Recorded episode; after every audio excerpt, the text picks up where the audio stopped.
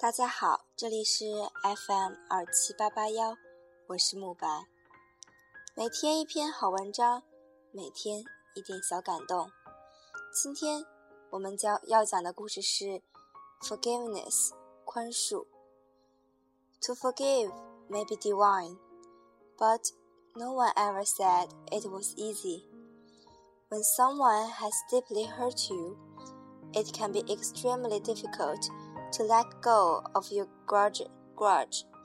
But forgiveness is possible, and it can be surprisingly beneficial to your physical and mental health.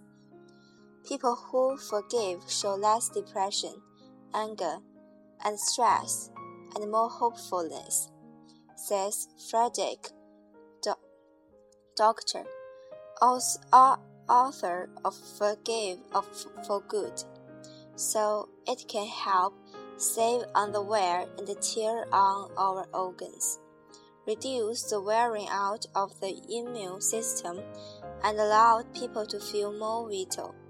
So, how do you start the healing? Try the following steps. Calm yourself to diffuse your anger.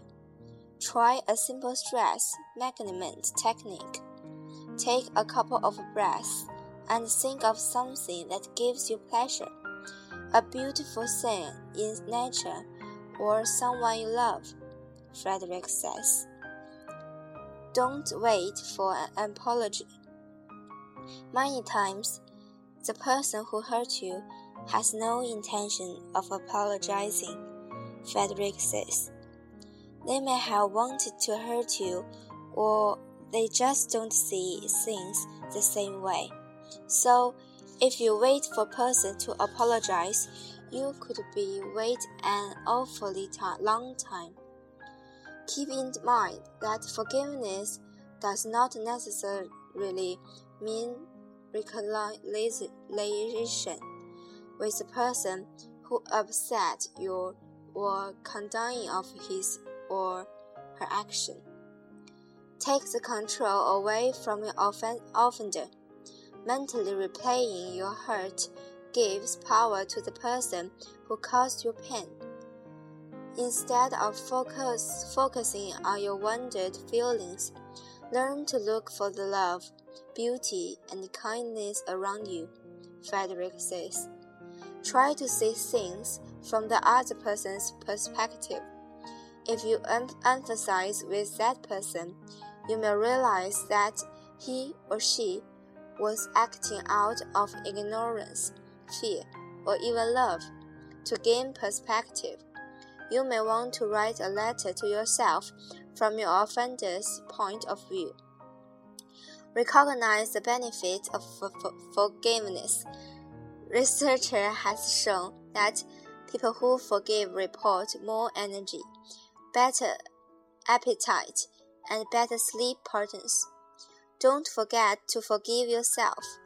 For some people, forgiving themselves is the biggest challenge, Frederick says. But it can rob you of your self confidence if you don't do it. 中文翻译：宽恕或许是神圣的，但是没有人认为宽恕是件容易的事。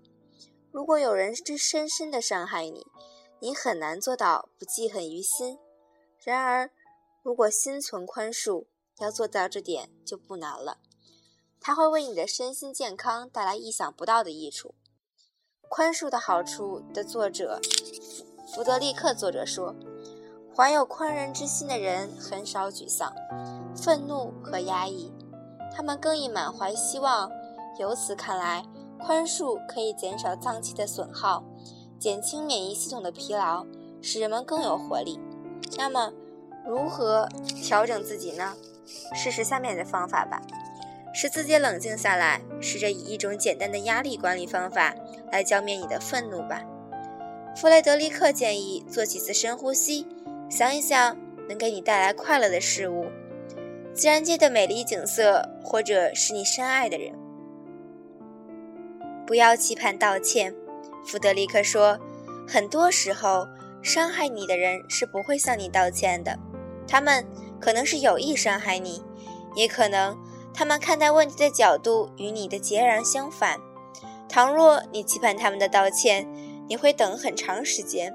要记住，宽恕并并不一定与你伤害的人和好如初，或原谅他的行为。将注意力从伤害你的人上身上移开，总是想着自己的伤痛，只会助长那些伤害你的人的力量。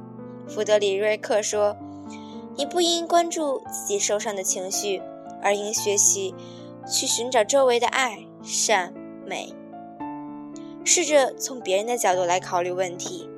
如果你站在他的角度，就会明白他那么做是出于无知、害怕，甚至爱。”要想换个角度，你可以从伤害人的角度出发，给自己写封信。认识宽恕的好处，研究表明，怀有宽恕之人的人之心的人，精力更充沛，胃口和睡眠也更好。不要忘记宽恕自己，弗德里瑞克说。对有些人来说，宽恕自己是最大的挑战，但如果不宽恕自己，自信心也会受到打击。今天的故事就到就录到这里。现在是十点快十点半了。我最近比较忙，刚刚放假，刚刚放假，然后也有很多课，学校还要排练，然后可能不是以后可能不是特别认那个，就是准时给给大家录节目。然后，但我还是尽量会做到每天一篇，然后这样保证。嗯大家，然后每天都会有我的新的节目。好，这些今天谢谢大家的收听。